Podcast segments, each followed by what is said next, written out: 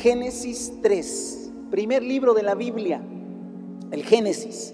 Y vamos a el versículo 21 al 24. Génesis 3, del versículo 21 al 24.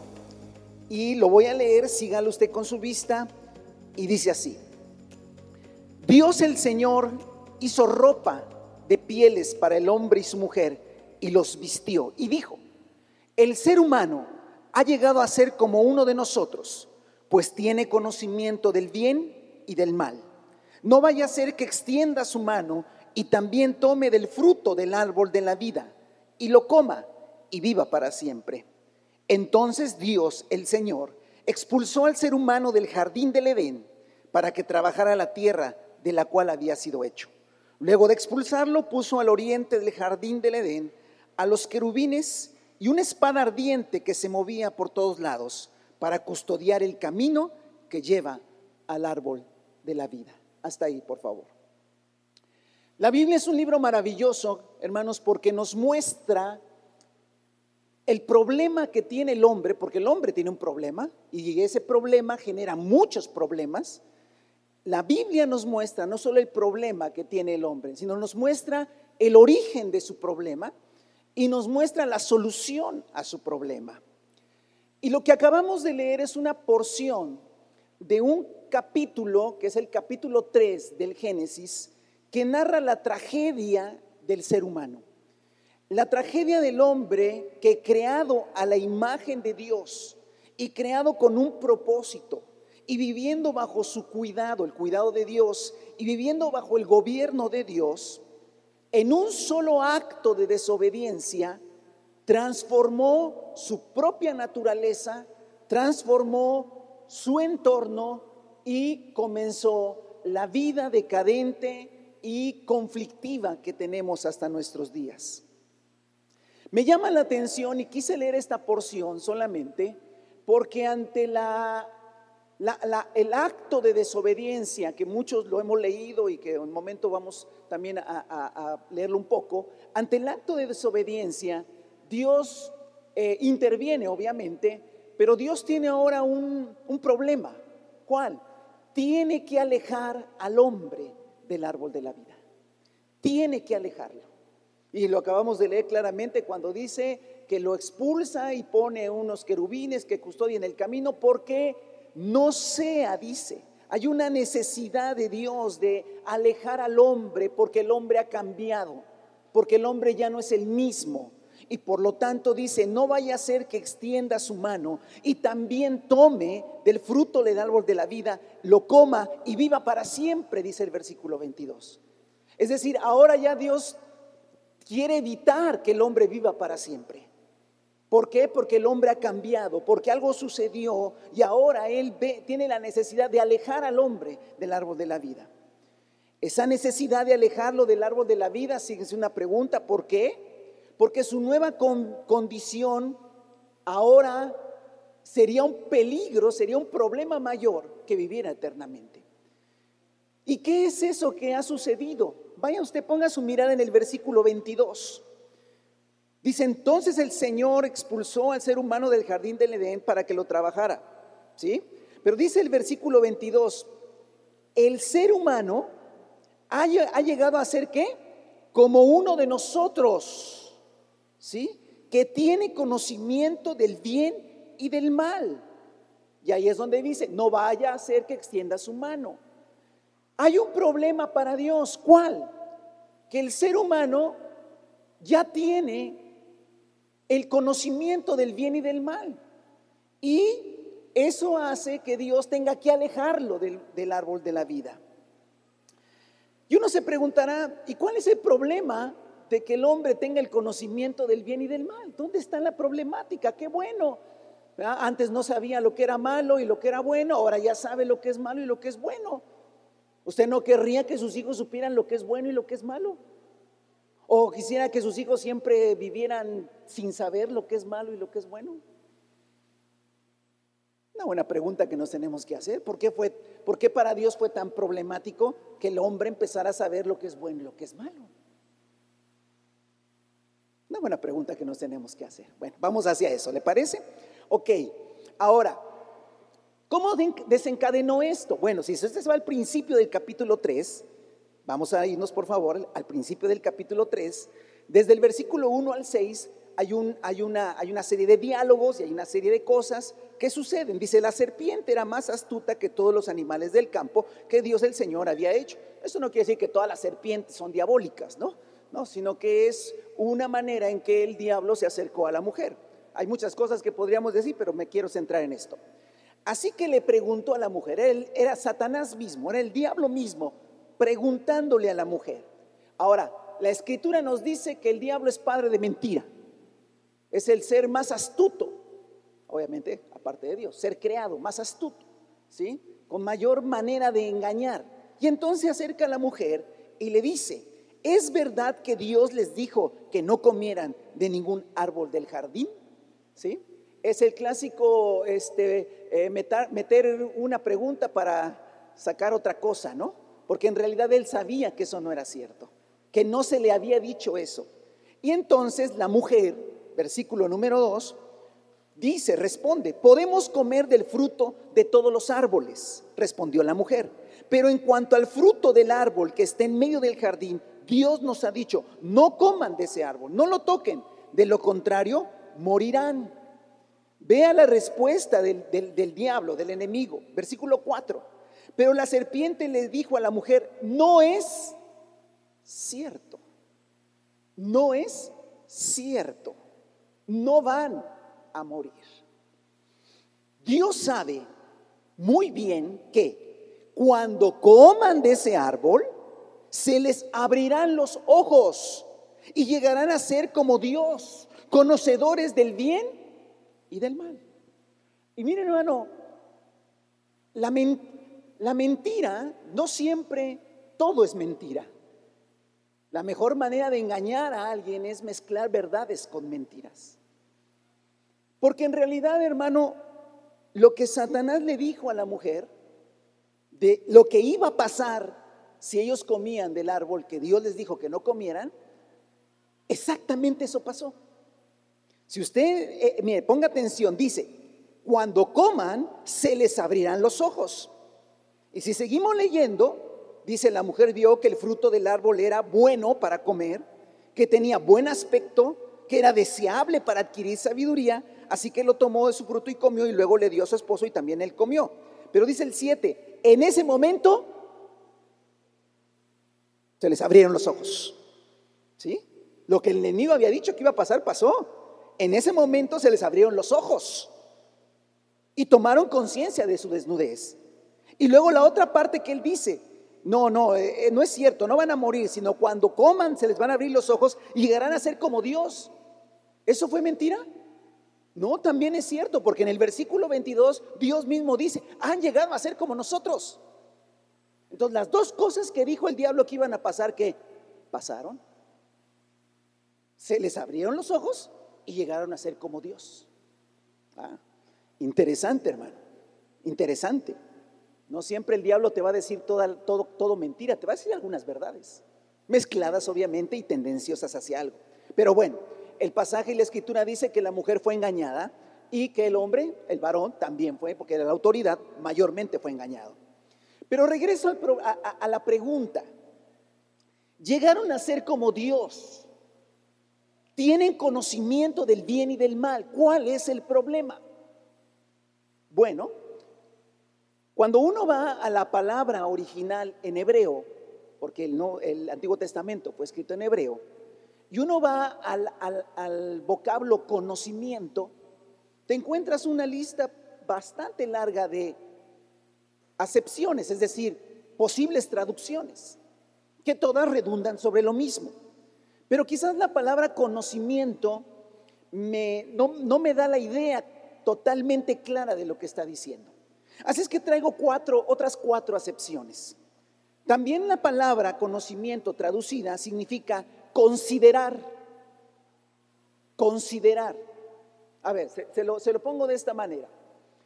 Sí, sí, sí significa conocimiento porque es algo que yo no sabía, claro, pero que ahora ya puedo considerar. Otra posible traducción es declarar. Otra posible es comprender y otra es percibir. Ok. Si pusiera alguna de esas, diría, han llegado a ser como nosotros, pues tienen la capacidad de considerar lo bueno y lo malo. Otra, han llegado a ser como nosotros y tienen la capacidad de declarar lo bueno y lo malo. Han llegado a ser como nosotros y ya pueden comprender lo que es bueno y lo que es malo. Han llegado a ser como nosotros de tal manera que pueden percibir lo que es bueno y lo que es malo.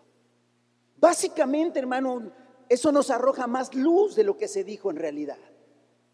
No es sola, a ver, no es una cuestión absoluta de conocer exactamente qué es bueno y qué es malo, sino que ahora tengo la capacidad de poder considerar, que puedo tener la, la capacidad de declarar, de comprender o de percibir lo que es bueno y lo que es malo.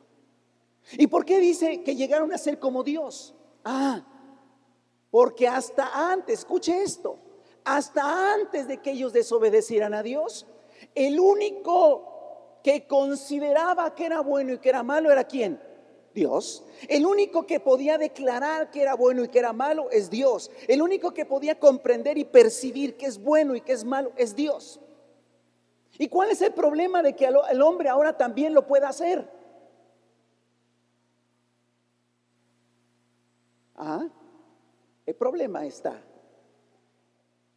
en que el hombre se convirtió en un pequeño Dios, donde ahora él también puede decidir qué es bueno y qué es malo. Pero hay que agregar algo más. ¿Qué? Es importantísimo el versículo 8. Cuando la mujer ya siente el interés y considera la posibilidad de desobedecer a Dios, la posibilidad de tomar del árbol, del fruto del árbol que se le dijo que no lo hiciera, Lea el versículo 8. La mujer vio. La mujer vio. ¿Qué vio? Que el fruto era bueno para comer. La gran pregunta es, ¿ya se lo había comido? Entonces, ¿cómo sabía que era bueno para comer? Por la pura qué? Vista. Mire, Oiga, hermano, ¿qué fruto era? ¿Una manzana, una pera, una sandía? ¿Qué importa? No importa qué fruto era. Pudo haber sido cualquier fruta. Porque escuche, escuche. Cuando la mujer dijo que era bueno para comer, ¿ya había decidido que era bueno y que era malo? Ya. Antes de comérselo, ya. No sé si lo ve. Hasta este momento ellos habían hecho lo que Dios les decía. Ahora Dios les dijo, no comas de ese árbol. Dice Dios que no es bueno que coma de ese árbol.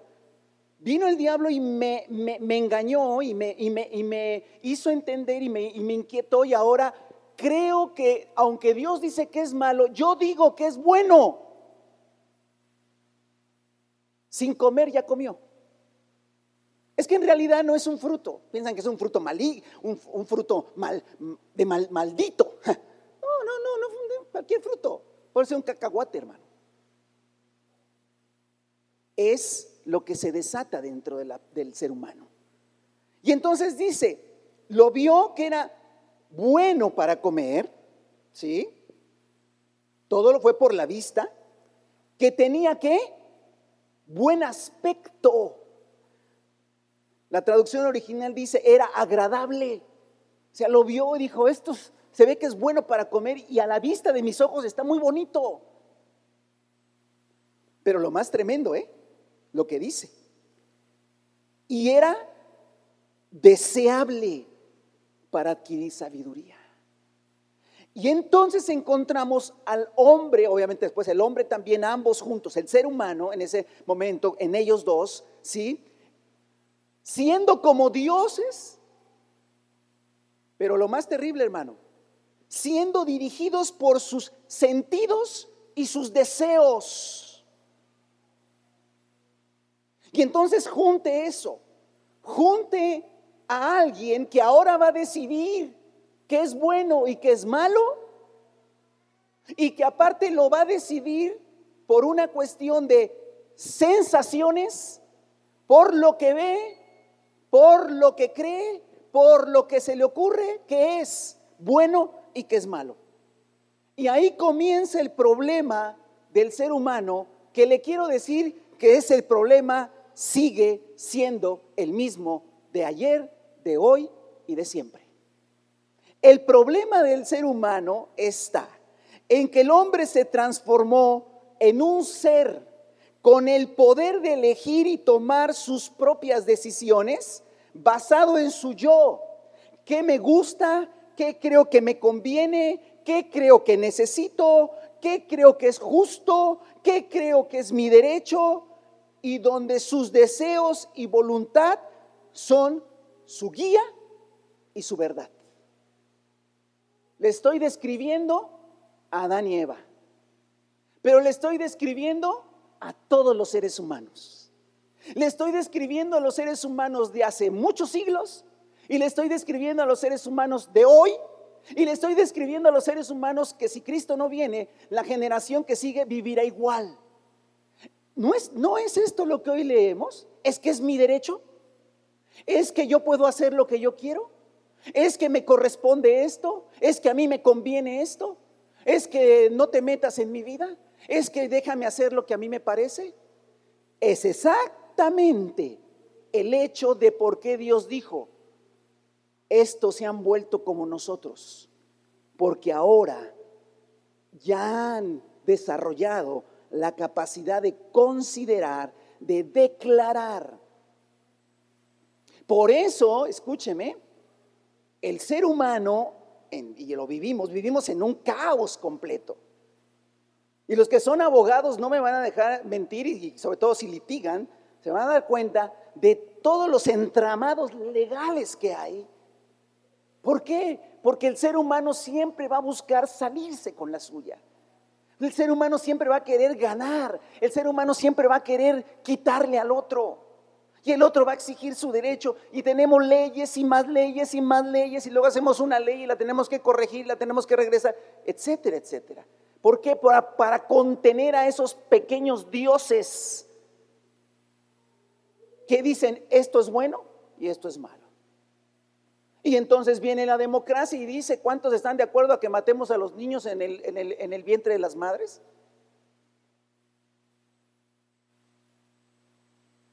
Y cuando se vota por eso y se liga, la mayoría dijo que sí. Bueno, los hombres que se callen, aman las mujeres, órale. Y entonces la mujer elige y decide. Es que es mi cuerpo. Yo puedo decidir sobre él. Ahí tenemos Génesis. Yo decido que es bueno y que es malo. ¿Está bien? No, no está bien, no, no, está muy mal, pero me está entendiendo de dónde vamos. Eso es lo que dice Génesis. Ahora me llama la atención algo.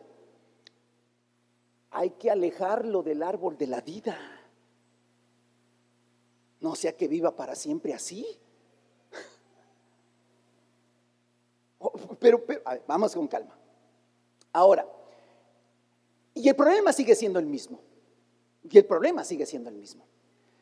Cuando Dios, siglos después, a través de Moisés pone una ley que todos lo conocemos como los diez mandamientos, pero ya sabemos que son muchos más que diez mandamientos, pero por lo menos el decálogo, moral, ¿sí?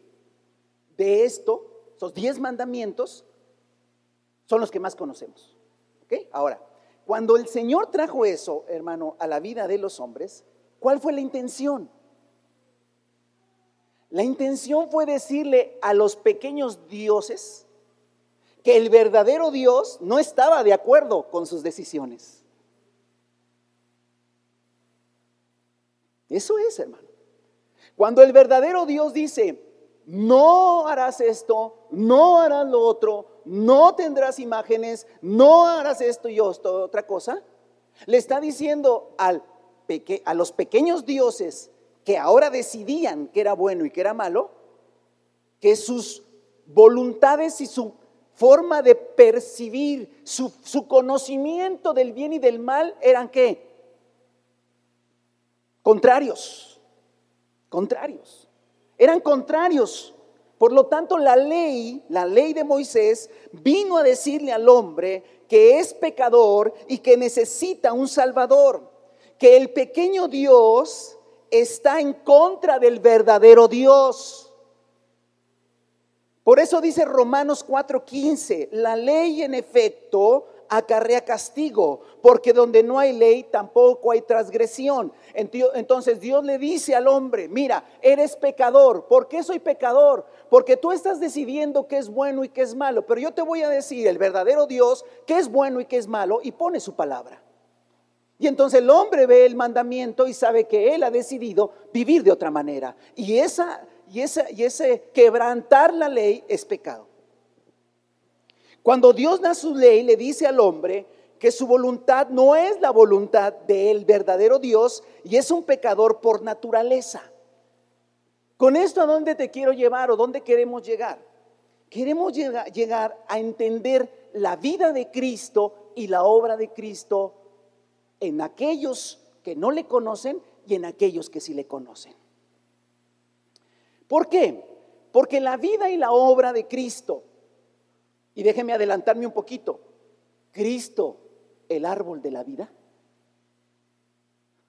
¿Por qué digo que Cristo es el árbol de la vida?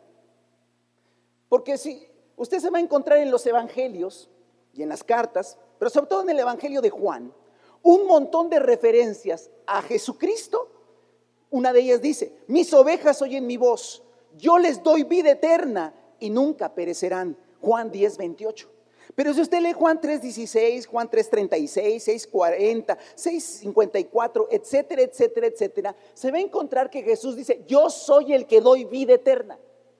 El que cree en mí tiene vida eterna. El que tiene al Hijo tiene vida eterna. Yo soy el pan de vida. El que bebe mi sangre y come de mi cuerpo tiene vida eterna. Hermano, Jesucristo vino a esta tierra para darnos vida eterna. Por eso yo le digo, Jesucristo es el árbol de la vida. Quédese con eso en su mente por lo que voy a ahora comentar con ustedes. La vida y la obra de Cristo es importante entenderla a la luz de esto. Si no entendemos esta parte del Génesis, eh, eh, vamos a deformar lo que Cristo hizo y lo que Cristo dijo. Y aún podemos ser creyentes y estar distorsionando las verdades de Dios, porque no entendemos el Génesis.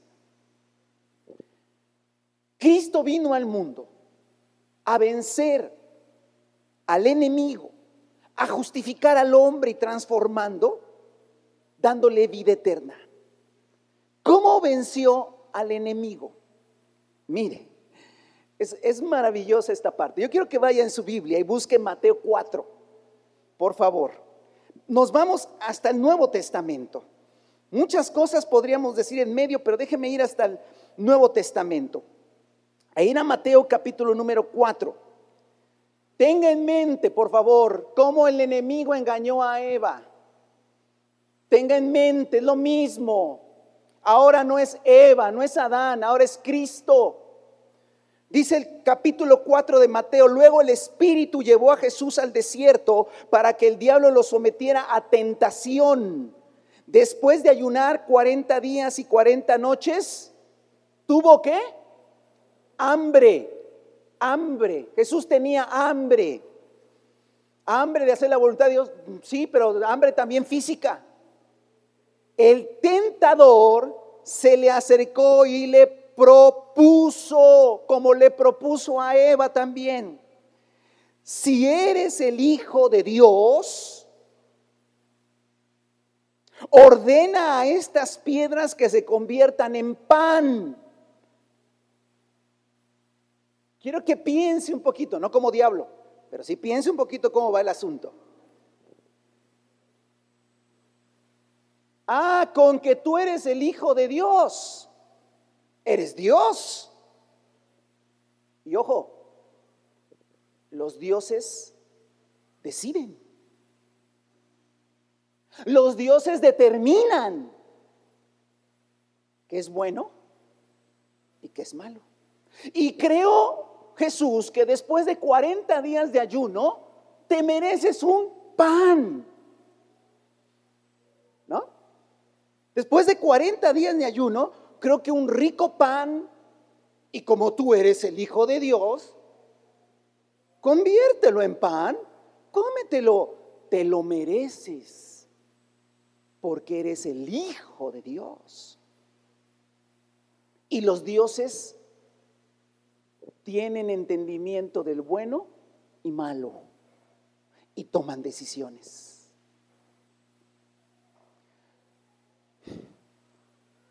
Amado, quiero que entienda que Jesucristo vino a esta tierra para salvar al hombre. Y lo primero que tenía, hermano, que hacer era vencer al diablo. La respuesta de Jesús es la siguiente. Escrito está, no solo de pan vive el hombre, sino de, toda, sino de toda palabra que sale de la boca de Dios. En pocas palabras que hizo Jesús, no, no voy a convertir ese, esa piedra en pan. Tengo hambre, sí, pero no la voy a convertir en pan, eh, en pan. ¿Por qué? ¿Por qué no la conviertes en pan? Porque yo voy a crear una nueva humanidad porque yo voy a crear una nueva humanidad que va a regresar al principio, donde va a depender de Dios y dejará de usar su, determinación humana de qué es bueno y qué es malo. No sé si lo está viendo, hermano. Jesús dijo, y si, era y si es el Hijo de Dios, ¿eh? y si tenía hambre, era el Hijo de Dios, ¿Podía convertir esa piedra en pan? Segurito que sí. Nosotros convertimos el pan en piedra cuando lo dejamos mucho tiempo, pero él sí podía convertir las piedras en pan, ¿no? Pero e, e, ese hecho milagroso lo podía hacer. Y también ese hecho milagroso le correspondía, escúcheme, le correspondía, porque él sí es Dios. Pero ¿sabe qué hizo el, Señor Jesús, Dios hecho carne? Actuar de una manera totalmente diferente a la que actúa cualquier hombre. Y decir, no, voy a esperar en Dios. Por eso, hermano, escuche esto que dice, dice, dice la palabra del Señor que el Señor Jesús lo dijo y quiero que lo medite, lo piense y vea lo poderoso que es esto. Jesús dijo, ciertamente les aseguro que el Hijo no puede hacer nada por su propia cuenta. El Hijo no puede hacer nada por su propia cuenta, sino solamente lo que ve que su Padre hace porque cualquier cosa que hace el Padre, la hace también el Hijo. Hermano, Jesús le estuvo diciendo a la gente y nos dice el Señor a nosotros hoy en día, nos sigue diciendo, hey, hey, el problema cuál es? El problema es que tú decides, el problema es que tú vives, el problema es que tú ejerces qué es lo bueno y qué es lo malo, el problema es que tú y yo seguimos viviendo, por eso el problema sigue siendo el mismo. Cuando Jesús dice, ojo, les aseguro, yo no puedo hacer nada que el Padre no me diga. ¿Qué está diciendo? Dejé de ser. Aunque nací de una mujer, aunque nací en, la raza humana, yo estoy rompiendo el molde de la raza humana. ¿Por qué? Porque la raza humana conoció tuvo conocimiento, tuvo la oportunidad de decir qué es bueno y qué es malo. Y dice Jesús, yo no voy a decidir qué es bueno y qué es malo. Yo solamente voy a hacer lo que mi padre me dice. Yo no voy a hacer nada por mi propia cuenta. Mire, le leo lo que escribía acá. El hombre se transformó en un ser que tiene el poder de elegir y tomar, tomar sus propias decisiones basado en su yo. ¿Qué me gusta? ¿Qué creo que me conviene? Piense en los 40 días de ayuno y el pan que puede, la piedra que puede ser transformada en pan. ¿Sí? Es un ser que todo, que tiene el poder de elegir y tomar sus propias decisiones basado en su yo, qué me gusta, qué creo que me conviene, qué creo que necesito, qué creo que es justo, qué creo que es mi derecho y donde sus deseos y voluntad son la guía y su verdad. ¿Usted encuentra eso en Jesucristo? Él simplemente dijo, no, no solo de pan vive el hombre, sino toda palabra que sale de la boca de Dios. Y es más, yo no puedo hacer nada por mi propia cuenta. Juan 5, 19, sino solamente lo que veo que el Padre hace. Dos hombres diferentes. Alabado sea el nombre del Señor, hermano. Obviamente esa es la vida de Cristo. Por eso dice que vivió sin pecado. Hermano, entendamos una cosa. Y todos los que me escuchan, el pecado no son las cosas que hacemos. El pecado es seguir insistiendo en que tengo el derecho a elegir y hacer mis propias determinaciones de vida.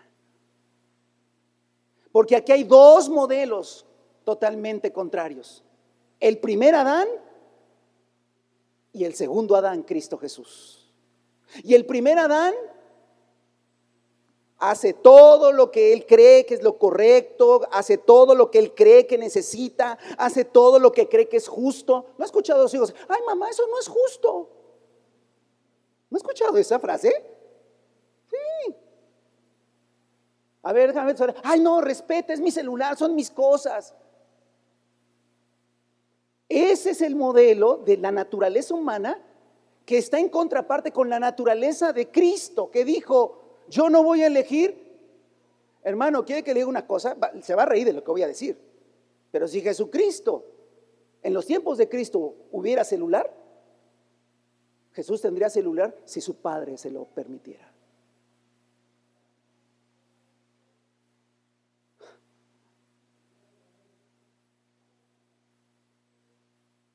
Y tenía 30 años cuando empezó su ministerio.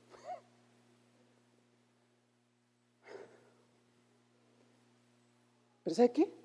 El problema sigue siendo el mismo. Yo decido. Yo creo.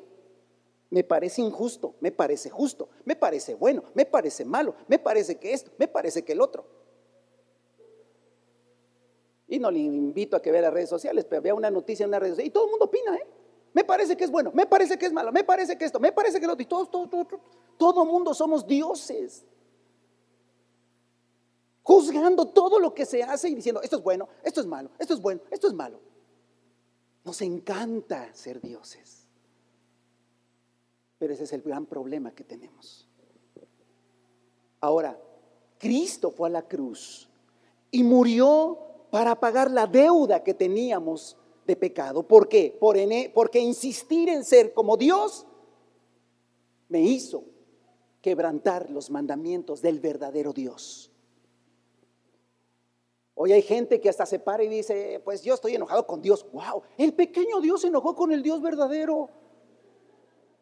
Estoy enojado con Dios. Y Dios está en el cielo sufriendo por eso. Ve hasta dónde llega el pequeñito Dios que se formó en el Edén y con el cual nacemos todos acá adentro. Y que un día tenemos que llegar a confrontarnos con eso. Cristo murió en la cruz para pagar la deuda de pecado. Por eso dice la escritura claramente en la palabra, hermanos. Claramente la palabra. Y quiero leerle esta porción que está en Romanos 4. Solamente sígala, por favor. Versículo 24 y 25 de Romanos 4 dice lo siguiente, sino también para nosotros. Dios tomará en cuenta nuestra fe como justicia pues creemos en aquel que levantó de entre los muertos a Jesús nuestro Señor. Él fue entregado a la muerte por nuestros pecados y resucitó para nuestra justificación. Es necesario entonces que todos los seres humanos vayamos a Cristo y creamos en su muerte y en su resurrección como la paga de nuestro pecado, de nuestra maldad, de nuestras ofensas a Dios, de habernos revelado. Hay quien dice, es que yo no he ofendido a Dios. Sí, escúchame, una cosa te voy a decir. Ah, yo no soy un asesino, un adúltero, un fornicario, un borracho. No, no, no. Yo solamente voy a decir una cosa. Con el simple hecho de tomar tus propias decisiones, ofendes a Dios. Y necesitamos ir a Cristo. ¿Para qué? Para que Cristo Jesús perdone nuestros pecados. Él ya lo hizo en la cruz. Y todos aquellos que vamos a Cristo hemos encontrado el perdón de nuestros pecados. ¿Por qué? Porque escuche esto que le voy a decir. Si Cristo es el árbol de la vida, ojo, y en el Génesis dice, alejemos al hombre natural del árbol de la vida. Es ilógico pensar, y obviamente la Biblia lo, lo dice categóricamente, que yo puedo acercarme a Cristo y pensar que soy creyente y pensar que voy a ir al cielo y pensar que estoy en la gloria celestial ya, sí, y sigo tomando mis propias decisiones. Bien, por ahí que alguien me lo explique. ¿Cómo? O sea, cuando Dios le dijo a Adán y Eva, o más bien ordenó el Señor, alejen a Adán y Eva del árbol de la vida, no sea que viva para siempre, porque ahora toma sus propias decisiones. La respuesta es, o la pregunta es, en Cristo Jesús, yo me puedo acercar y vivir en Cristo Jesús y decir que soy un creyente y decir que mis pecados están perdonados por medio de la fe. Sí, amén. Si eso crees, adelante. Pero decir que aún así puedo tomar mis propias decisiones. Pero, pero ¿cómo? Recuerde, no, que no se acerque al árbol de la vida. Así no. Así no se puede acercar. Por eso la gente vive engañada. No, yo, yo, yo creo en Dios y yo hablo con Dios y Él y yo nos entendemos y nos hemos puesto de acuerdo, ¿sí? Ok. Y yo creo que al final Dios nos va a dar vida eterna a todos. ¿Ok? ¿Eso quién lo dijo? Ah, el pequeño Dios. No, ese no sirve. No, tienes que ir al verdadero Dios y el verdadero Dios, escuche, el verdadero Dios, y le voy a pedir que vaya por favor con su Biblia a Mateo, voy a ir terminando, a Mateo capítulo número 16. Mateo capítulo 16, versículos del 21 en adelante. Mateo 16.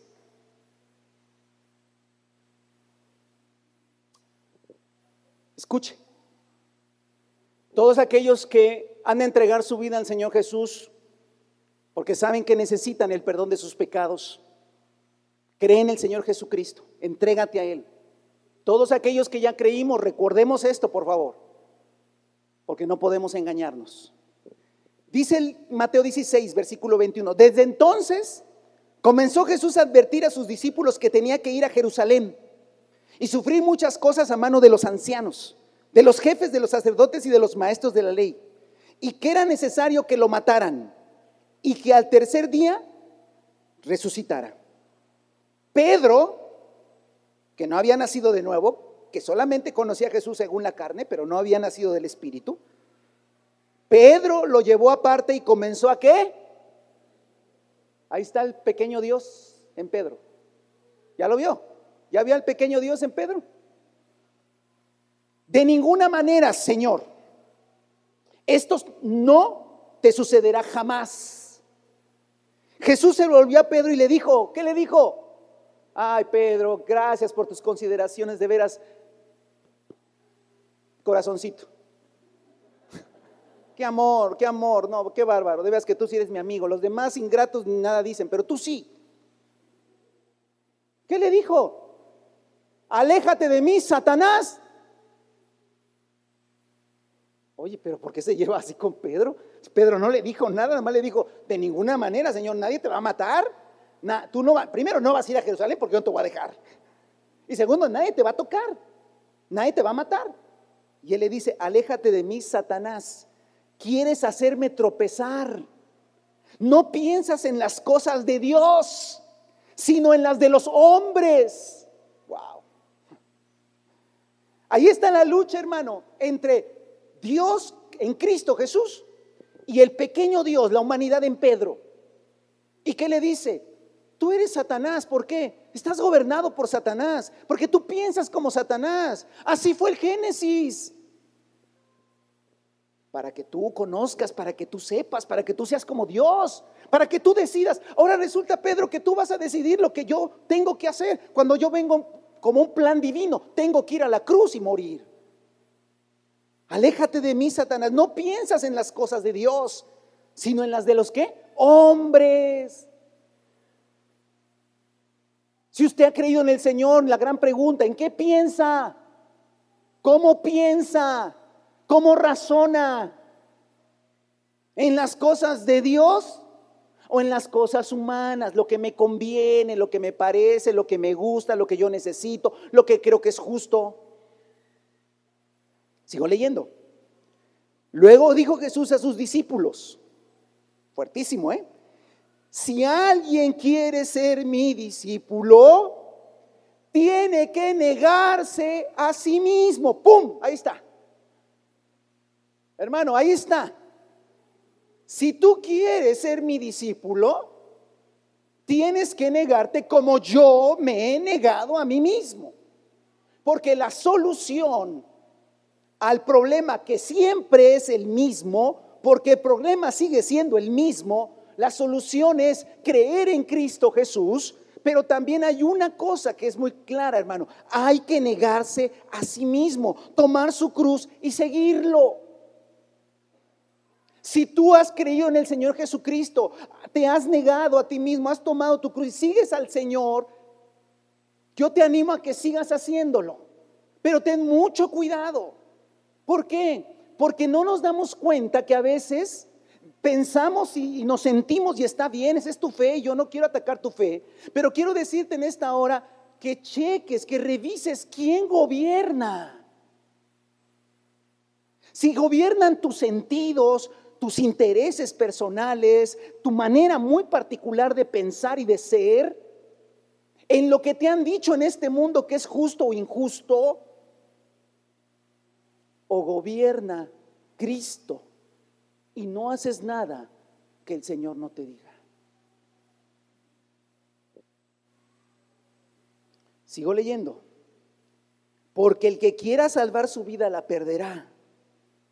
O sea, el que quiera conservar esa forma. Si quieres conservar lo que te ganó Adán y Eva para ti, para que tú tengas ese gusto de decir, yo digo que esto es bueno, y yo digo que esto es malo. Y es más, sacamos, yo creo que esto es bueno, esto no es tan malo, esto es un poquito malo, esto es malo, esto es muy malo, esto es perverso y esto es nefasto. Órale, ya tiene como 10 categorías. ¿Basado en qué? A ver, hay gente que me ha dicho cuando les comparto la palabra, mira, yo, yo, yo creo que, que, Dios es así y asado y asado. Le digo, ¿y dónde sacó eso usted? De aquí de mi mente. Pues si Dios pequeñito ya es tan, tan altivo, el Dios pequeñito ya es tan arrogante que dice, ¿cómo es el Dios verdadero? ¡Wow! Ahora los patos le tiran a las escopetas. Porque la arrogancia del hombre, la arrogancia del ser humano, la arrogancia es parte del pequeño Dios que todos llevamos dentro. Y que cuando llegas a Cristo Jesús, lo tienes que dejar. Pero no se engañe, no puede seguir a Cristo y tenerlo también. No se pueden las dos cosas. No se pueden las dos cosas. Muchachos, no se pueden las dos cosas. Tenemos al Dios verdadero porque renunciamos a ese pequeño Dios, o se quedó el pequeño Dios y nomás le hacemos al cuento que seguimos al Dios verdadero. Pero no se pueden las dos cosas. Recuerde esto, que no se acerque al árbol de la vida, no sea que viva para siempre así. Y yo no lo quiero que viva para siempre así. Así no. Sí le quiero dar vida eterna, pero como era, gobernado por Dios. ¿De qué sirve, versículo 25, 26, de qué sirve ganar el mundo entero si se pierde la vida? ¿O qué se puede dar a cambio de la vida? Porque el Hijo del Hombre ha de venir en la gloria de su Padre con sus ángeles y entonces recompensará a cada persona según lo que haya hecho. Les aseguro que algunos de aquí, los presentes, no sufrirán la muerte sin antes ver al Hijo del Hombre llegando en su reino. Negarse a sí mismo es negarse a ser Dios de uno mismo y es negarse a decidir vivir por uno mismo, porque el problema sigue siendo el mismo. Padres, cuando tengan conflictos con sus hijos, acuérdense de esto, es que el problema sigue siendo el mismo. Hijos, cuando tengan problemas con sus padres, recuerden esto, es que el problema sigue siendo el mismo. Matrimonios, cuando tengan problemas entre ustedes, acuérdense de esto, es que el problema sigue siendo el mismo. Cuando tengas problema con otro, el problema sigue siendo el mismo. Todos los problemas que tenemos tienen su origen en lo mismo, porque el problema sigue siendo el mismo. ¿Cuál? El pequeño Dios que no quiere ser soltado por el hombre. Pero todos los que hemos venido a Cristo Jesús y nos hemos humillado ante Él, hemos dejado ese pequeño Dios crucificado con Cristo, para que ya no viva yo, sino que Cristo viva en mí. Pónganse a sus pies, por favor.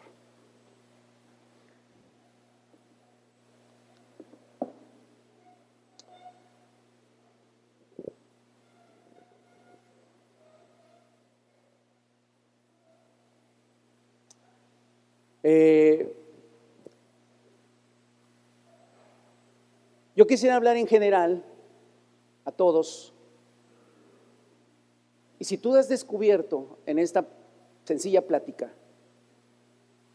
que hay un pequeño Dios dentro de ti, bien necio, bien aferrado, muy soberbio, y que decide todo lo que va a hacer en su vida. Y le va mal, pero se levanta y dice, no, no, no me equivoqué, lo que pasa es que, sí, sí, sí, está bien.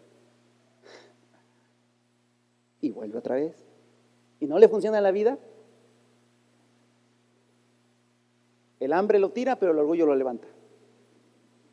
Eso que le llamamos fuerza de voluntad, espíritu indomable,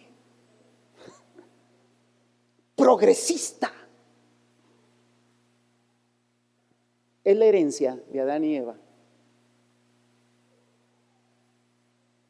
donde nos dio la capacidad de decidir qué es bueno y qué es malo puedes continuar la vida así. Un poquito de religión, más como para ah, venir. Está bien, ¿no? Invoco a Dios. Está bien. Ya con eso, pues ya ahí se matiza y ya le llevo en la vida. Ok. O sencillamente decir, ¿sabe qué? Están locos, yo voy a seguir mi vida y también está bien. ¿Quién lo va a cambiar? Más que tú, tú eres el único. O puedes decir, no, yo no quiero eso. Yo quiero ser como Cristo. Y yo quiero entregar verdaderamente mi vida a Cristo. Y renuncio a mí mismo. Me, niego a mí mismo. Y voy a empezar a vivir con esta filosofía. Nada voy a hacer si el Padre no me lo dice. Porque ya no voy a vivir yo. Voy a dejar que Cristo vive en mí. Y estoy hablando a aquellos que nunca han entregado su vida a Cristo.